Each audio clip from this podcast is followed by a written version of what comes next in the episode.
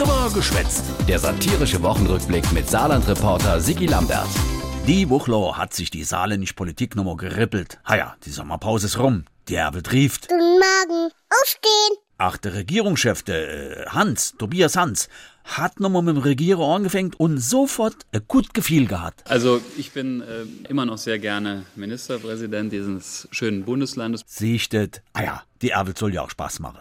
Jo, und jetzt geht es nochmal richtig los mit der Politik. Aber zivilisiert, sagt der Hans, weil, äh, Also ich bin nicht der große Freund von äh, Schlagworten. jo, nee, ist klar, aber Also ganz wichtig ist, dass man Pflöcke einrammt jetzt. Zeng, Politik mit Wumms. Und dabei, Darf man sich aber auch nur begrenzt verbiegen lassen. und auf keinen Fall darf man, Luftsprünge machen, das ist uns völlig klar. vor allem aber sollte man verhindern, Sich im Kreis zu drehen. Ja, hui, hat man schnell überdreht. Ja, das kleine Lehrbuch der Politik von Tobias Hans. Natürlich ganz ohne Schlagworte und mit dem Fazit, Die Landesregierung macht insgesamt einen wirklich guten Job, das kann man so sagen. oder ach nicht. Jedenfalls wäre er, der Hans, als CDU-Regierungschef optimistisch. Dass die Stimmung in der Regierung eine gute Stimmung bleibt.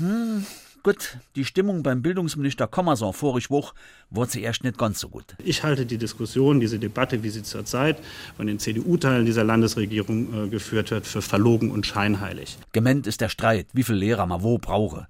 Soll der Kommerson sich doch das Geld für mehr Lehrer von seiner SPD-Ministerkollege holen? Hat der CDU-Finanzminister zuerst gesagt. Ja, der Vorschlag ist äh, völlig gaga. Das weiß der Finanzminister selbst auch. Ui, ui, Stimmungspflege in der Großkoalition. Ah ja, da hätte sich der Kommas auch ein bisschen im Ton vergriffen, meinte Hans. Aber Wer am lautesten schreit, bekommt nicht am meisten. da wäre auch die SPD-Chefin, Anke Rehlinger, mit ihm voll auf einer Linie. Wer nichts fordert, der kriegt auch nichts. Okay, nicht ganz auf einer Linie. Das muss man an der Stelle auch aushalten. Jo, nee, ist klar, sagt der Hans. Aber bei fast all anderen Themen wäre, Anke Rehlinger und ich äh, einer Meinung.